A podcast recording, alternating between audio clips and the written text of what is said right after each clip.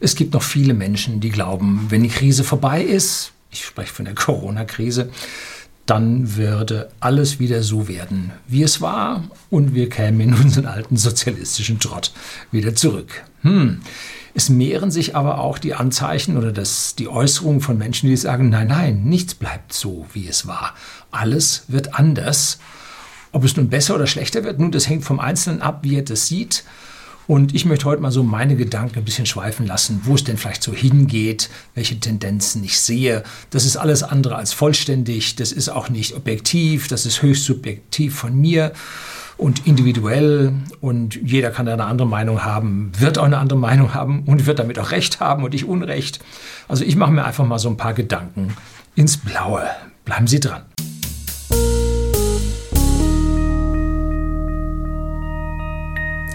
Guten Abend und herzlich willkommen im Unternehmerblog, kurz Unterblog genannt. Begleiten Sie mich auf meinem Lebensweg und lernen Sie die Geheimnisse der Gesellschaft und Wirtschaft kennen, die von Politik und Medien gerne verschwiegen werden.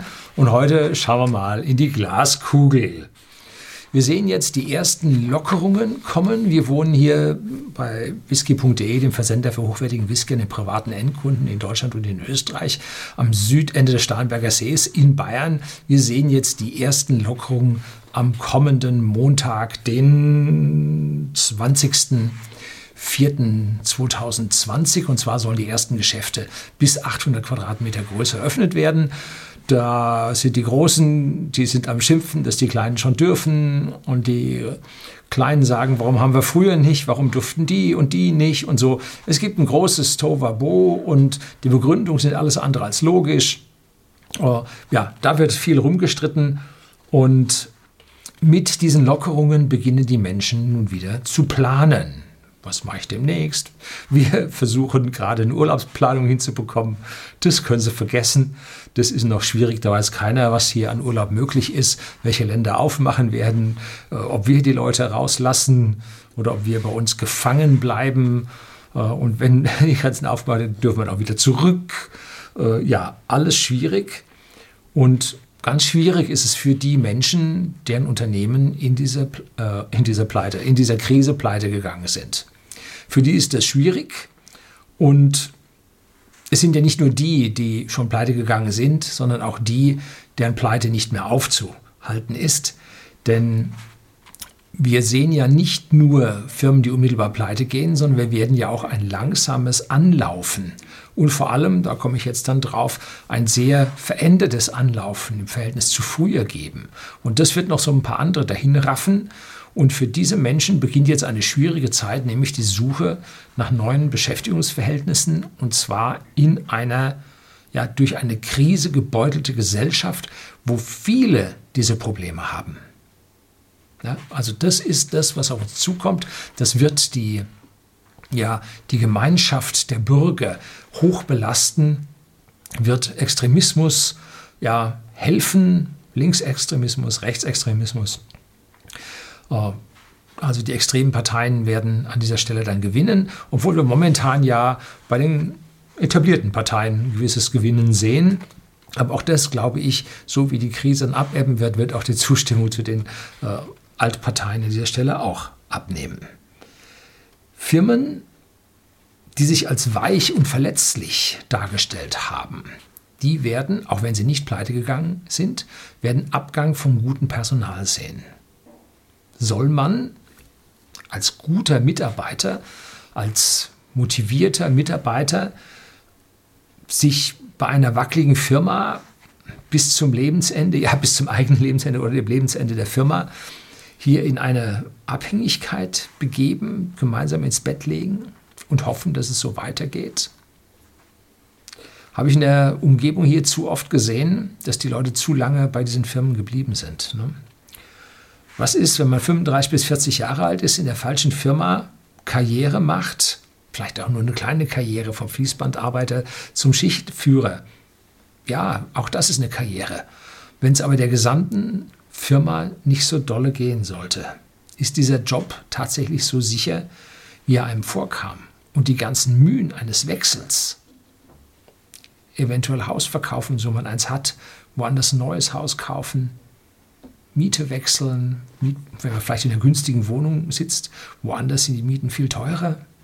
Hm. Also alles ganz, ganz schwierige Fragen. Äh, ja, dazu kommt jetzt noch die, die ganze Jugend, was heißt die ganze Jugend? Ein Teil der Jugend, die sich ja in dieser immer mehr wachsenden Freizeitindustrie ihre ja, Zukunft äh, positioniert hat, sich selbst dort äh, als, ja, als das ideale Betätigungsumfeld sieht und dort Events, Partys, Festivals, Konzerte und, und, und macht, sind solche Jobs zukunftsträchtig. Ein Shutdown ist ja in den kommenden Jahren immer wieder möglich, wenn es dann mal entweder ein Medikament im Falle von Corona oder eine Impfung gegen Corona geben sollte, jo, das Ding mutiert weiter, das kann schon kommen, wiederkommen und zwar hurtig, schneller als man glaubt, heftiger als man glaubt. Hm. Ja, ist man dann dort richtig? Ne? Tja, was sind für solche unsicheren Jobs eigentlich die richtigen Schritte? Ne?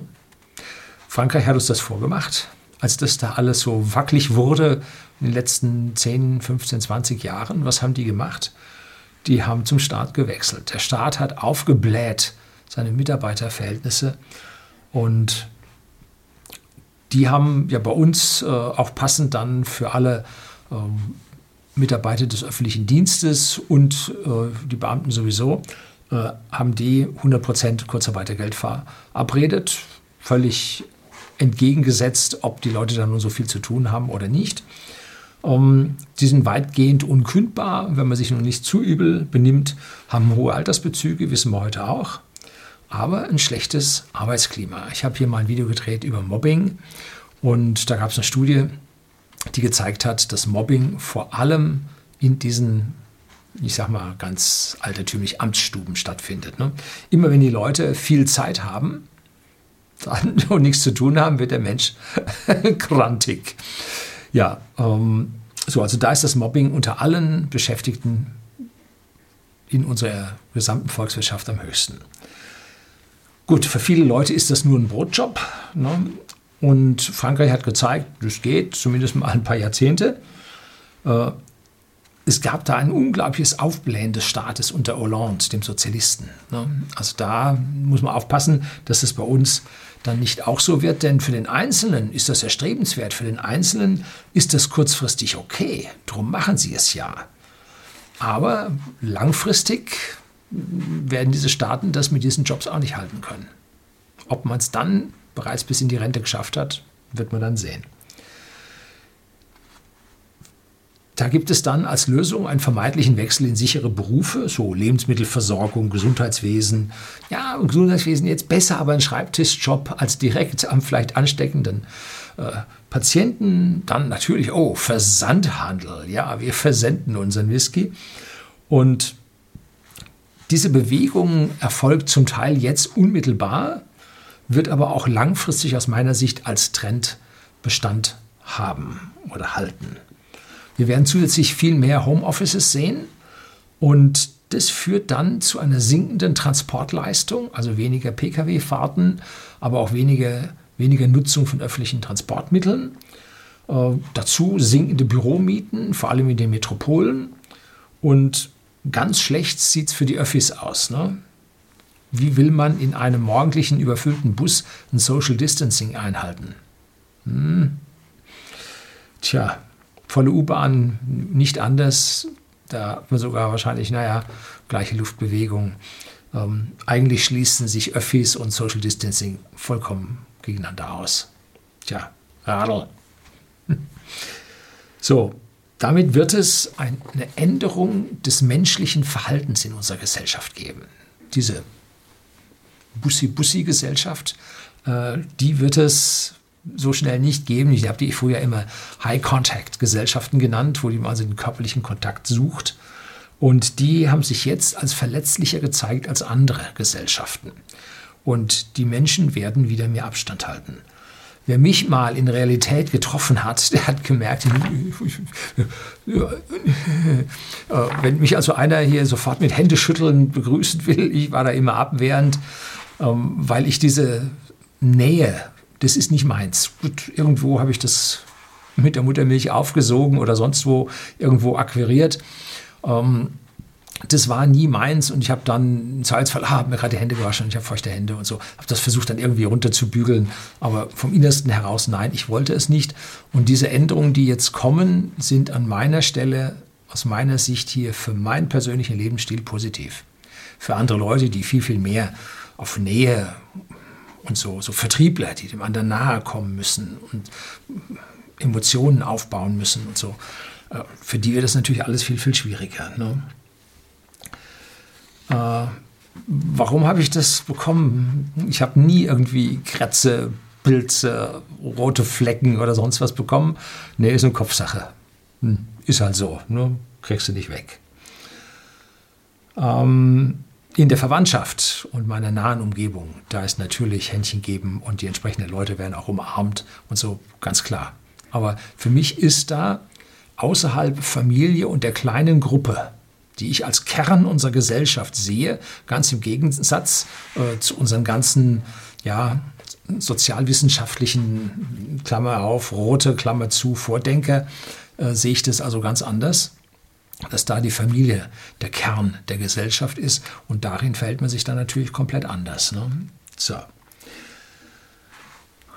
Dieser soziale Abstand wird Spuren in unserer Gesellschaft hinterlassen. Positiv, weniger Taschendiebe. Ja, man hält mehr Abstand und der Taschendieb, der Langfinger, muss jetzt ganz lange Finger haben, dass er überhaupt noch einen Stich machen kann. Vielleicht haben wir auch einen Vorteil, dass wir es wieder schaffen, uns wieder in Schlangen ordentlich aufzustellen. So früher zu Schulzeiten in Großbritannien gewesen, hat man gesehen, wie die da an der Bushaltestelle standen und nicht einen Knäuel machten, wie wir es kannten. Ne?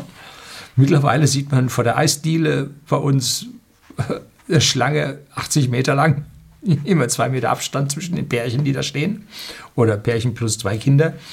Ähm, also es geht. Man muss sich halt nur dann an der Stelle das angewöhnen und vor allem dieses Schubsen und Vordrängen äh, geht jetzt nicht mehr. Ne? Also da wird vielleicht auch ein bisschen mehr Menschlichkeit einziehen, indem man mehr Respekt vor der, ja, der individuellen Sphäre des Gegenübers dann hat. Tja, Ältere von Ihnen kennen das vielleicht noch früher bei der Eisenbahn. Ähm, wenn man da eine Fahrkarte gekauft hat, da wurde dann so ein Fensterchen aufgemacht, aber das Fensterchen war nicht durchgehend, sondern war eine Plastikfolie drin. Die war für Schallwellen durchlässig, aber für Tröpfcheninfektionen und sowas nicht. Und unten gab es dann nicht was zum Durchreichen, sondern mit so einem komischen Griff, so eine Drehscheibe, wo dann die Fahrkarte, man legte Geld rein, andere Seite die Fahrkarte und dann drehte der rum. Und dann hatte man Fahrkarte, andere Seite Geld, dann wechselte Wechselgeld, drehte wieder zurück. Ähm, solche Maßnahmen zur Abschottung kann ich mir vorstellen. Ne? Ähm, wir haben ja auch in der Vergangenheit diese schusssicheren Gläser bei den Banken gehabt. Ja, auch alles abgeschafft worden, um einfach die Nähe vom Kunden und Geschäft herzubringen, weil je mehr man ist, umso mehr Geschäft macht man. Das war ein ganz wichtiger Punkt, um das bei den Banken im Prinzip äh, hier, nicht wir hier drin und ihr da draußen, sondern wir gemeinsam. Ne? Das war an der Stelle ganz wichtig. Ähm, wir haben auch in unseren Eisenbahnen die Einzelabteile abgeschafft gab es früher Einzelabteile. Da hat man halt nicht diese große Durchmischung gehabt. Mich nervt es, wenn also einer zwei Reihen weiter ganz laut mit dem Handy telefoniert. Um, der andere hört Musik, das ist an den Kopfhörern seitlich rausplärt. Ähm, geht für mich überhaupt nicht. Ist ein No-Go für mich für ein öffentliches Verkehrsmittel. Ähm, wird jetzt alles weniger werden. Ne? Wird alles weniger werden. Das werden wir ein Stück weit zurückdrehen. Natürlich kommt dann auch Punkt 3 die Abschaffung des Bargelds. Ja, das schöne neue Geld von Robert Hering. Habe ich auch mal das Buch beschrieben, wie man hier mit jetzt nicht mehr äh, Bargeld, das einen besonderen Status in unserer Volkswirtschaft und Bankenlandschaft hat, sondern mit Giralgeld bezahlen wird über sein Smartphone. Ja, habe ich jetzt schon drauf, extrem bequem, äh, mache ich jetzt seit zweieinhalb Jahren N26. Hat er mal angerufen am Callcenter. Für mich war das N26 und dann meldet sich die Dame N26. Ja, gut. Ähm, letztlich habe ich äh, zwei Kuchenstücke gekauft für einen Sonntag. Und im Café standen also alle draußen. Einer ging dann rein, äh, bestellte das. Und wenn man dann im Prinzip seinen Kuchen bekam, dann sein Geld legte, das Wechselgeld bekam, dann machte er auf die Desinfektionsflasche, hat sich die Hände desinfiziert. Man ging raus und währenddessen kam dann der nächste rein und der kriegte dann halt mit frisch desinfizierten Händen, damit vom Geld da nichts an den übergeht, kriegte der dann seinen Kuchen da auf seinen äh, Pappunterlage äh, da drauf gezirkelt. Um, gut, das wird nicht so beliebig lange funktionieren, weil dieses ewige Hände desinfizieren ist schon schwierig für die Haut. Kriegt man ja auch in Krankenhäusern mit, dass da, gab es letztlich eine Untersuchung, es waren unter einem Viertel der äh, Krankenpflegerinnen, die sich die Hände zwischen den einzelnen Patienten immer desinfiziert hatte. Darum geht es hin und wieder mal in unseren Krankenhäusern so eine Norovirus-Epidemie, ne? wo es dann da durch die Stationen zieht, ne? weil die halt nur zu einem Viertel, weil langfristig ist das nicht gut für die Hände. Ne? Ja, so, dann aus dem Smartphone wird dann irgendwann eine Pflicht werden, wenn nämlich dann das Bargeld abgeschafft wird und dann hat man die Nachverfolgbarkeit der Leute und, und, und, und, und. Äh, und das kann man dann im Schatten von Corona einführen. Hm, jo, macht medizinisch Sinn. Ja. Zufall? Hm, schwierig zu sagen. Was wir auch sehen werden, ist ein Aufbau von mehr Puffern das Hamstern von Klopapier. Irgendeiner hatte 4800 Rollen ge gebunkert und äh, wollte die jetzt zurückgeben. ich weiß nicht, so viel Durchfall kann der gar nicht haben, dass er den Rest seines Lebens diese 4800 Rollen aufbraucht. Ja, selber schuld. Er hat auch noch ein paar zig Liter Desinfektionslösung gehabt. Gut, also der Bürger hat durchaus Verständnis für die wichtigen Dinge im Leben. Hm? Wir haben schon und wir werden auch in Zukunft äh, in den nächsten Monaten eine gewisse Sonderkonjunktur an Hamsterkäufen sehen. Das ist jetzt bitte nicht als Hamster zu verstehen, sondern einfach zum Aufstocken der Vorräte, die sogar gefragt sind ähm, vom Bundesamt für boah, Katastrophenschutz, Risikovorsorge, wie auch immer. Ich glaube, das habe ich mir schon mal irgendwo noch aufgeschrieben. Ähm, und die haben ja vorgeschlagen, dass man 14 Tage äh, Autarkie in seinen vier Wänden schaffen sollte. Und einige haben jetzt gemerkt, oha, das kann knapp werden. Ne? So, und deshalb werden wir eine gewisse Menge an Hamsterkäufen sehen. Und da gibt es einen TK-Report. Und der hat festgestellt, bei den, das war eine GFU, eine Gesellschaft zur Förderung der Unterhaltungselektronik, hat eine Umfrage gemacht mit diesen Läden wo Unterhaltungselektronik drin ist, die haben meistens auch Weißware, also Waschmaschinen, Gefrierschränke, Kühlschränke und so weiter. Und die haben festgestellt, beim Kauf von Gefrierschränken und Truhen greifen die Verbraucher derzeit zu größeren Geräten als ursprünglich geplant. Das war eine repräsentative Studie. Durch die Pandemie hervorgerufenen wirtschaftlichen Veränderungen sorgen, die durch die Pandemie hervorgerufenen äh, wirtschaftlichen Veränderungen sorgen für Verunsicherungen bei den Konsumenten und führen in der Folge der geschlossenen Geschäfte auch zu Verschiebungen bei den Kaufabsichten. Ne? Danach gab es auch im Segment Kühl-Gefrierkombinationen und bei Gefriergeräten viele vorgezogene Käufe. Besonders auffallend sei hier, so die GFU, dass 86 Prozent der Befragten sogar ein größeres Gerät gekauft haben als ursprünglich geplant. 57 Prozent der Käufer von Kühlgefrierkombinationen gaben zudem an, dass sie im Zusammenhang mit ihrer Kaufabsicht verstärkte Recherche im Internet betrieben haben. So, das heißt, das Internet ist jetzt angekommen und bei diesen nicht haltbaren Lebensmitteln haben die nun jetzt auch mit Bofrost und Eismann und wie sie alle heißen, haben diese Lieferdienste natürlich auch noch äh, eine leichte Konjunktur. Ähm, das wird sich dann auch einpendeln, weil die Leute merken, das geht auch ganz gut. Ne? Das ist also jetzt ein Konjunkturprogramm für alternative Beschaffungsmethoden. Und das gucken die jetzt und wenn das passt, dann machen die das weiter. Ne? Auch haltbare Dinge kaufen die Menschen jetzt mehr ein. Und äh, jetzt habe ich mir aufgeschrieben, das Bundesamt für Bevölkerungsschutz und Katastrophenhilfe. So ist es. Hat seit Jahren dazu gemahnt. Und so ängstlich wie der Deutsche ist, werden da wohl ganze Schweine und Rinderhälften in diesen Gefrierschränken drin liegen. Ne? Auch bei uns, bei whisky.de, dem Versender für hochwertigen Whisky an den privaten Endkunden, wir haben auch Hamsterkäufe gesehen. Und zwar haben wir gesehen, dass jemand, der sich dann mal so alle zwei Monate oder alle drei Monate mal eine Flasche Whisky gekauft hat, dass der auf einmal sechs Stück von dieser Sorte gekauft hat oder zwölf Stück von dieser Sorte gekauft hat. Das heißt, der hat seinen Kauf vorgezogen und jetzt brauchen wir nicht glauben, dass der Herr oder Dame, äh, dass der jetzt in den nächsten drei Monaten wieder seine Flaschen kaufen wird. Der wird erstmal an seinem Vorrat jetzt weitermachen. Ne? Das heißt, wir haben jetzt eine leichte Erhöhung gesehen und danach kommt jetzt dann auch das leichte Tal mit dieser gewissen Rezession, wenn die Leute ihre Lager dann voll gemacht haben. Das ist äh, interessant. Jeder Bürger hat dabei ganz andere Präferenzen. Gibt es so einen schönen Witz. Ähm, wir Deutschen kaufen Klopapier und Atemmasken, der Franzose kauft äh, Rotwein und Kondome und der Amerikaner Whisky und Waffen.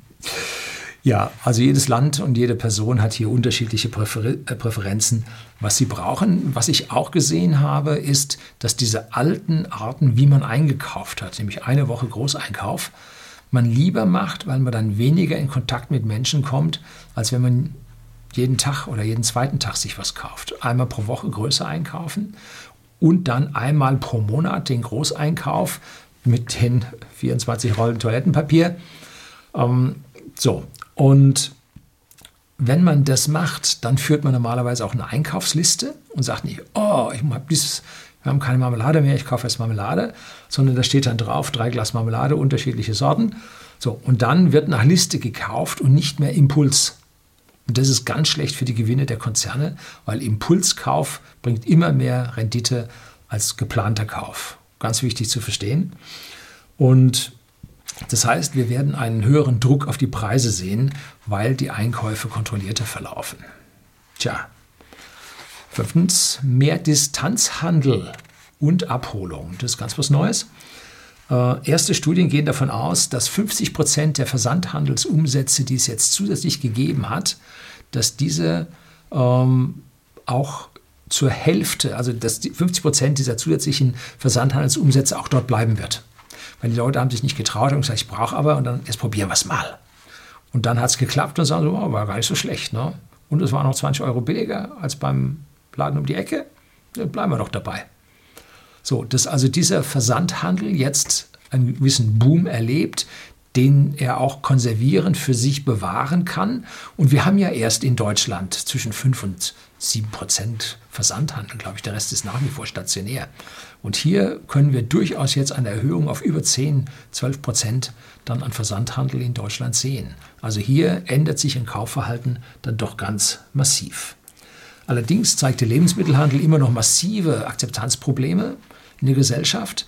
Mal unseren Whisky vorne zur Seite weggelassen und auch andere haltbare Lebensmittel mal ein bisschen weggelassen. Aber wer will jetzt Bananen, Orangen und Salat im Versandhandel kaufen? Ja, das passiert aus meiner persönlichen Sicht jetzt nicht.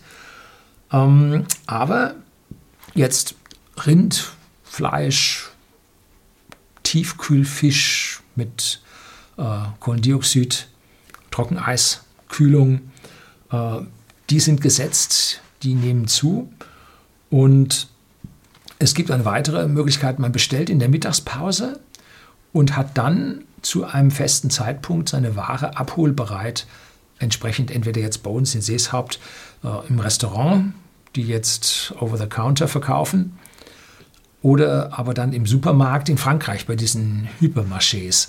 Da sieht man das dass die dort anrufen in der Mittagspause oder sogar im Internet klicken und dann kommen sie, kriegen sie eine Nummer und dann fahren sie am Abend nach Feierabend fahren sie auf der Rückseite vom Hypermarché vorbei. Dort ist ein Counter und dort kommt die Dame und gibt es dann rüber, um, weil die dann in der wenig ausgelasteten Zeit am Nachmittag uh, ja diese Picks auch noch machen können. Ne? Das ist ja das Wichtige daran, dass man Mitarbeiter ziemlich konstant auslastet, dass die A keinen Müßiggang haben und B, dass die Kosten sich besser verteilen. Und diese Abholungsmöglichkeiten sehe ich an der Stelle auch, genauso wie ich die Chancen jetzt für automatisierte Tankstellen in Deutschland sehe. Ähm, was in Frankreich gang und gäbe ist, da hat man eine Tankstelle, ist niemand da. Um, Zapfsäule, in Island haben wir das auch gesehen, da steckt man Kreditkarte rein macht man dann. Äh, hat man nie einen gesehen, kauft da keine Impulskaufartikel und so weiter. Also da sehe ich auch ein bisschen einen Weg hin zu dieser Möglichkeit. Aber bis das klappt, dauert es bei uns noch ein bisschen länger. Dann sehe ich das Cocooning auf uns zukommen. Was ist das? Nun, das hat es schon vor 20 Jahren gegeben von den großen Beratungshäusern. Die haben gesagt, die Menschen werden sich in ihrer Wohnung einigeln. Die werden ein Kokon um sich spinnen und mit der Außenwelt immer weniger in Kontakt treten. Die machen dann nur Videogames und äh, lassen sich Pizza schicken und in diesem Cocooning lebt dann die spielewütige Jugend. Das war der eine. Das andere sind die Rentner, die sich da also nicht mehr äh, dem Mühsal aussetzen wollen und dann zu Hause gepflegt äh, in vier Wänden all die Anheimlichkeiten haben. Dazu dann noch, man muss sich jetzt auch nichts mehr liefern lassen, nur noch äh, einen Tank voll mit Kunststoff und Metall und Zeug, was man dann im eigenen 3D-Drucker zu Hause, man will ein neues Kaffeeservice haben, man drückt auf den Knopf und der 3D 3D-Drucker spuckt die neuen Teller aus, wie man sie haben möchte. Ne? Also es ist so ganz weit in die Zukunft gesponnen äh, und endet dann bei Star Trek im Replikator. Kaffee heiß. Ähm, so, bei diesem Cocooning sehe ich aber aktuell eine ganz andere Sache, nämlich dass die Leute wieder mehr kochen.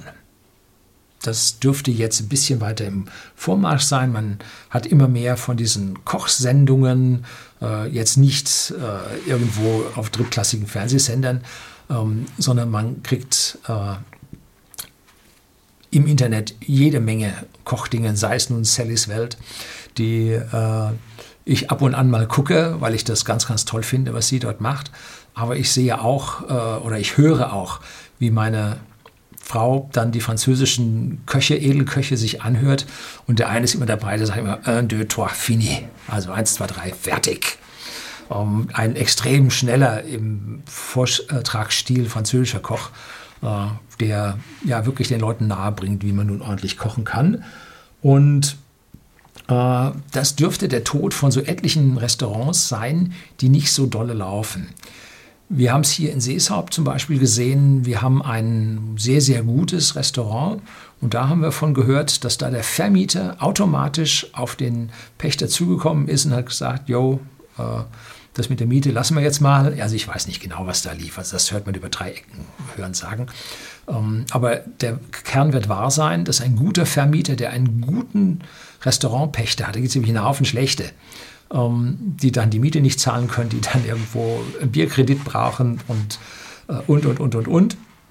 Um, ähm, dass die, wenn sie mal einen guten haben, den natürlich pflegen und fördern wollen und äh, dann dem natürlich jetzt entgegenkommen, dass der nach der Krise wieder weitermachen kann. Natürlich wird es nicht mehr so gut gehen wie vorher. Und wenn nun mehr Trend zum Heimkochen passiert, dann könnte auch dort ein Ausfall sein. Ich sehe es auch bestimmt nicht. Es sind so viele äh, Senioren bei uns, die nun auch nicht mehr regelmäßig kochen, auch nicht mehr regelmäßig kochen können, äh, die werden dann dort äh, sehr stark gesehen. Also ich bin da sehr oft der Jüngste. Hm, ja, gut. Ähm, es wird aber auch verstärkt Auslieferung geben. Das kleinste Kaff, auch wir hier in Seeshaupt, haben eine Korlepizza. Ja, rentiert sich ab, ich sage mal, 2.000, 3.000 Bürgern rentiert sich da so ein Pizza-Delivery. Ist das Kaff ein bisschen größer, hat man auch schon Chancen für einen Asiaten. Ne? Dass man dann da seine Nudeln und so weiter dort dann bekommt. So, das wird deutlich in, äh, im Vormarsch jetzt sich gerade befinden. Und äh, wo es schon total angekommen ist, das sind in den Megacities, wo es viele äh, Leute gibt, die jetzt nur kleine Apartments haben, weil einfach die großen Apartments viel zu teuer sind, ähm, die auch nicht die Zeit haben, weil sie voll in der Arbeit stecken, da regelmäßig zu kochen. Und äh, in diesen Megacities wie New York City, da gibt es ja zu mitnehmen alles. Ja. So, dann kommen wir jetzt zu politischen Auswirkungen. Das kann ich jetzt nur ganz, ganz kurz anreißen. Und das ist dann auch schon das Ende von diesem äh, ja, Brainstorming, was da so passieren wird. Äh, politisch werden wir weniger grün und mehr blau sehen. So, aber zuerst mal sehen wir weniger grün und weniger blau. Unsere Grünen zeigen sich vom ja, Einfluss der Corona-Krise relativ unbeeindruckt. Äh, der Hammer beim Rückgang der Hotelübernachtungen bis zur Schließung von ganzen Hotels wurde also von unserem Oberliteraten, dem Dr. Robert Habeck, ganz lapidar kommentiert, dass der jetzt ja endlich dann mal seinen Bunker leer hätte und man jetzt diese alte Ölheizung mal gegen was klimaneutraleres da austauschen könnte. Ja, der hat den Schuss nicht gehört. Ne? Das, was in dessen Kopf abgeht, also man weiß es nicht. Ne? Die Grünen sind immer gut bei wachsweichen, langfristigen Wischiwaschi-Vorschlägen gegen vermeintliche Bedrohungen, die irgendwo aus dem Zauberhut gezogen werden und die außer den Grünen kein Mensch sieht. Äh, Angst machen sind sie auch gut. Ne? Das können sie genauso gut wie die blaue Fraktion. Und während dieser Krise sind diese grünen Themen völlig weg und die blauen momentan auch. Man sucht krampfhaft nach Gründen, wie man diesem ganzen Schlamassel teilhaben könnte. Der eine Teil äh, sagt halt hier jetzt mal äh, Öl, ne?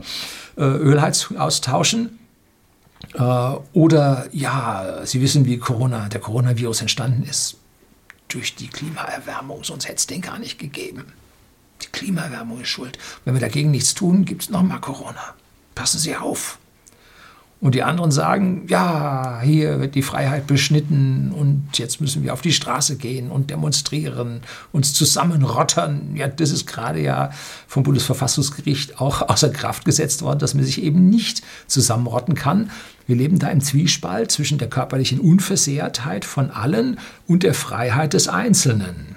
Dazwischen drin leben wir und das Bundesverfassungsgericht hat auf die eine Seite entschieden. Und jetzt gibt es natürlich auf der anderen Seite einen Haufen Tamtam, einen Haufen Aufruhr, was mir 40 Prozent positive Bewertungen gekostet hat auf meinem letzten Corona-Video. Ja, damit muss man leben, wenn man hier abweichende Meinungen zum Mainstream äh, vertritt.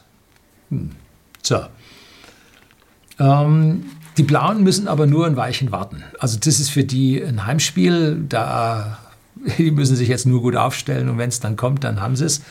Äh, die große Anzahl an Arbeitslosen, die die Rezession bringen wird, ist also ein Heimspiel für die AfD. Gar keine Frage. 725.000 Betriebe, so wurde jetzt Anfang April oder zweite Woche April verlautbart, haben bereits Kurzarbeit angemeldet. 725.000 Betriebe. Die Bundesregierung rechnet mit 2,35 Millionen Kurzarbeitern. Was rechnen die denn? Das wären nur 3,25 Mitarbeiter pro Betrieb. Schauen Sie mal nach BMW, zum Volkswagen, zum Daimler, die bringen ja zusammen schon bald so viel auf die Waage. Ne? Also wir müssen das in zig Millionen rechnen. Naja, zig ist vielleicht ein bisschen zu viel, aber mindestens 10 Millionen Kurzarbeiter, davon würde ich mal ausgehen. Ne? Weil wir sind eine dermaßen eine Dienstleistungsgesellschaft. Wir haben uns also in den tertiären Sektor verabschiedet. Ähm, ja, das ist schon heftig, was wir da schon haben. Ne? Und auch diese generösen 40 Milliarden Hilfen äh, für Millionen von Solo-Selbstständigen und Kleinunternehmen ist absolut lachhaft. Sie haben einfach die Division nicht verstanden. Ne? Teilen Sie 40 Milliarden durch 5 Millionen. Macht 8000 Euro pro Betrieb bzw. Selbstständig. Das ist ja lachhaft. Ne?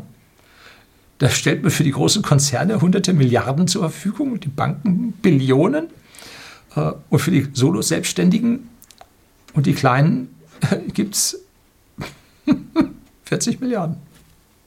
Peanuts. So, das ist doch Wahlkampffutter ohne Ende. Hallo, jemand zu Hause?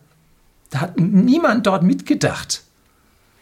Also die sonnen sich jetzt in ihrem Altparteien-Triumph, dass sie wieder ein paar Prozentpunkte dazu gewonnen haben. Das ist Strohfeuer, das ist Corona-Feuer, das ist Corona-Fieber. Mehr ist es nicht. Der Verlust dieser Kaufkraft, die anschließend kommt, wird grüne Luxusthemen absolut in den Hintergrund drängen und knallhart die Sozialthemen nach oben bringen. Ne? Und dafür braucht es nicht irgendwelche Fantasielösungen für in zwei Jahrzehnten, sondern da braucht es echte Lösungen jetzt. Ne? Nicht den klimapolitischen Schamschlag. Echte Lösungen jetzt. Und da man aktuell mit diesen Themen dann auch kein Geld verdienen kann, schickt man, schicken die NGOs Greta jetzt erstmal wieder in die Schule. Ja, da wäre ja jeglicher Marketingaufwand wäre ja vergeblich, würde nichts einbringen. Tja, und dann kommen wir jetzt in eine längere Zeit der Rezession. Wie lang diese Rezession dauern wird, ob das relativ schnell geht, zwölf Monate haben wir auch schon gehabt, dass wir da binnen eines Jahres wieder rauskamen, oder dann doch 48 Monate, was dann eine sehr lange Zeit der Erholung ist. Ähm, wer weiß das schon? Die große britische Rezession, die Ende der 70er anfing mit Margaret Thatcher, die dort also wie eine Furie reingeschlagen hat und äh, zu harte, zu schnelle Änderungen haben wollte. Ähm, die hat zu einer fast zehnjährigen Rezession in Großbritannien geführt, die zehn Jahre Schrumpfen der Wirtschaft bedeuteten. Das war der Hammer. Ne? So lange, bis die Wirtschaft sich dann neu wieder gefunden hatte. Sehr gut in diesen Zeiten ist, dass man die ollen Kamellen, also diese ollen Firmen, die kein Mensch mehr braucht, äh, dass wir die auch mal wieder loswerden.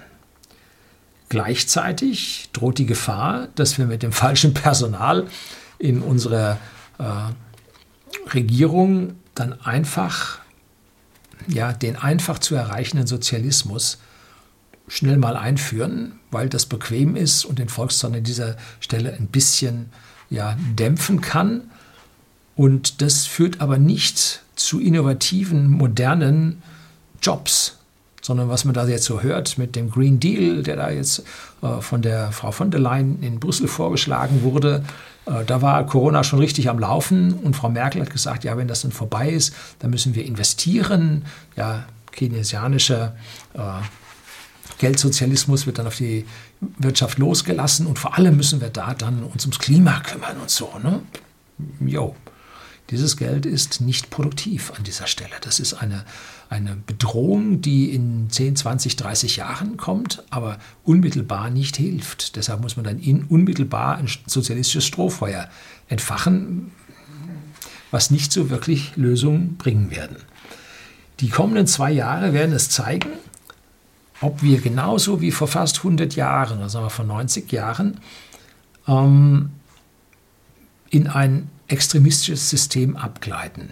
Und Achtung, lassen sich hier nicht links und rechts äh, einflöten.